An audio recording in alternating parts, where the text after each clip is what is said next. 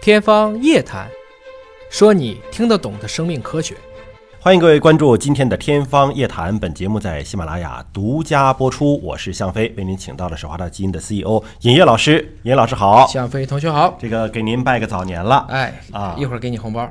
我们也给所有的听众朋友拜个年，今年是年二十九了，嗯，马上就要过大年，阖家团圆，难免呢要吃吃喝喝，嗯，但是。吃吃喝喝的时候，嗯，如果和某些药物一起服用，可能会中毒啊。那当然啊，对，提醒大家喝酒呢，一个是要适量，不要贪杯；再一个，酒精和某些药一起服，危险非常的大。我们今天就罗列罗列，看看都是哪些药物不能和酒精一块儿 来吃。好，首先就是抗生素。抗生素，哎，因为这个最近呢，大家可能也看见刷屏的了。齐齐哈尔市的一个女主播在直播的时候，就跟咱俩一样，突然发病。网红结果倒在网红台上 了，哎，这个也不错，幸亏她是视频，咱俩 哎，也能看见。被发现了。哎，原因之后呢，就是因为他吃了这种贝塔内酰胺类的头孢抗生素，又喝了酒，导致了中毒。你想那个头孢那个药的说明上是有的，不能跟酒同时那当然了服用，对不对是？但可能有些人不当回事儿，哎不看那个小字儿，对，它一同服呢，会引起一种叫做酸哚仑反应或酸哚仑样反应。嗯，那么这就是因为呢，就是你这两个同服会导致乙醛蓄积一个中毒反应，轻者。你会觉得胸闷气短，嗯，就像有的时候大家会说怎么吃了抗生素浑身乏力啊，很大程度上讲是可能你遇到了，比如说喝酒了，嗯，或者其他的类似的物质，但是重者就直接过敏性休克了，嗯，甚至可以丧失意志，嗯，因为这个女主播其实最后蛮凶险的，就是有人帮她叫了幺幺零，但是警察敲门，她已经没有能力开门，最后找了开锁公司把门撬开，才算把这人救出来。很危险啊！记住了，头孢类药物是不能吃的，其他的这种抗菌药物也包括像唑酮类、甲硝唑啊这种，一般我们厌氧菌吃的甲硝唑这个也不行。最简单的方法就是吃抗生素时候咱别喝酒了。哎，你吃药，咱得不要喝酒。你这个抗菌的药物呢，大家感觉就是杀菌的嘛，对不对？那还有一种呢，其实是缓解症状的，对，比如说像普热西痛之类的，对，解热镇痛的药物、哎也不能和酒一起对吃，是这样子啊。因为我们都知道，你比如说像很多人会吃这个阿司匹林，像对乙酰氨基酚这类的药物，再配上酒精啊，会诱发胃肠道出血。那还是很凶险的。这种情况下呢，其实有些人就觉得，哎呀，我喝完酒头疼，怎么办呢？吃个止疼片儿吧。哎呦，啊，结果就坏了制成了胃肠道出血。啊实际上就是因为它会导致胃壁素的分泌加剧，嗯胃酸大量的分泌，破坏了胃黏膜屏障，损伤了胃黏膜下的血管，从而就引起嗯了消化道出血。所以这种解热镇痛药不行，有些感冒药里边其实是有那个解热镇痛成分的，哎那也不能够跟酒一块儿来。啊，特别是好多人状态不好，说哎呀，我提前比如吃个芬必得啊，嗯对舒服一下再吃不行啊，这很危险的。啊什么布洛芬啊、啊就是白加黑这就分泌得呀什么什么感冒通啊，都不行、哎啊，都不行，都不可以啊。还有一种呢，就是安眠药。 对，有些人这个睡不好，习惯用的一些安眠药物，当然是很多是在医生的处方之下，哎那个剂量要严格控制的。对，你说，哎，这个安眠药有时候效果还不是特别好，来杯小酒吧，比较助眠嘛，就叠加一下，然后可能从此就一眠不醒。就醒不来了。是这样子啊所以呢，这两个如果合在一起，会使这个中枢神经系统产生一个多重抑制作用。嗯，那这个人可能就真的会导致中枢神经的一个严重的较深抑制。嗯啊，你看甚这至种导致麻痹。安眠药有什么呢？有一种叫什么冬眠灵， 像像冬眠一样那给吗？熊吃的吧？对，还 有什么 叫像做芬乃净是我们最常见的啊，等速等可眠哎啊，什么等等，反正所有的安眠药。就包括像我们用的这个地西泮，呃嗯大家一般人就是吃的安定，这都不行啊。这个跟酒精连用会导致多重的神经抑制反应。嗯，不要和酒一块儿用啊。还有一类是抗过敏的药物。哎对。啊，有些人是什么花粉过敏呐、或者是什么冷空气过敏呐、各种过敏。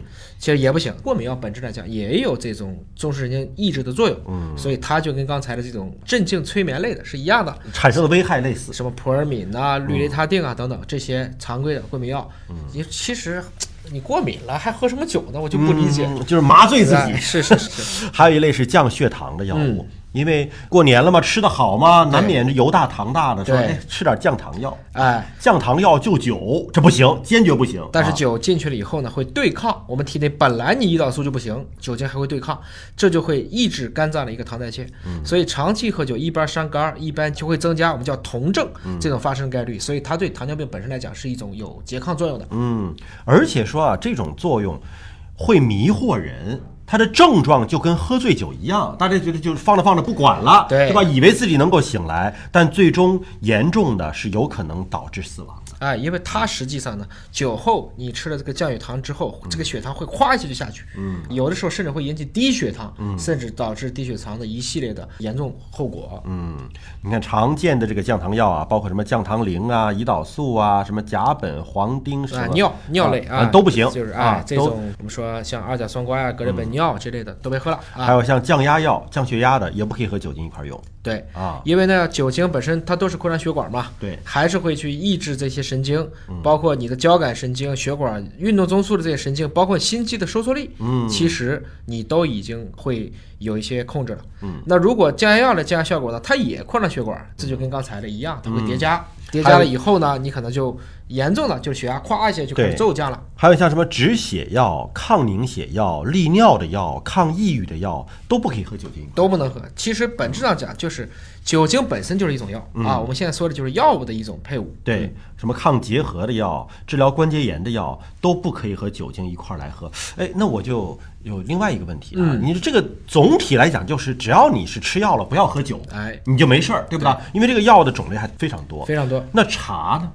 茶呢，其实我们也要去适度，嗯，特别是在于很多人其实天然就不能喝一些茶的，对，它本身只要有含有咖啡因的成分，会引起其他的一些反应，嗯，特别是有一部分人啊，我们说这个，特别是在北方愿意打麻将，嗯啊，几天几夜打麻将、抽烟、喝浓茶，嗯，猝死的人发生率还是蛮高的，嗯，因为本身就处于一个高度兴奋的状态，这个高度兴奋状态要求你休息，你还给他加缸，你给他继续让他亢奋，哦哦哦嗯所以呢，浓茶，特别是很烈的，像生普，啊，很多人就直接上生普，这些茶其实都不适合在这种啊，也按理说茶是一种心平气和的时候，嗯我们再来慢慢服用的那浓茶就药是不是也不行啊。那好多的东西不光是能起反作用，而且很多时候会直接使这个药物就无效了。嗯，啊，所以整体来讲的话，先看我们的药物这个服药的时候配伍禁忌。嗯。第二就吃药了就好好吃药。对水嗯是最好的服药的一个方式。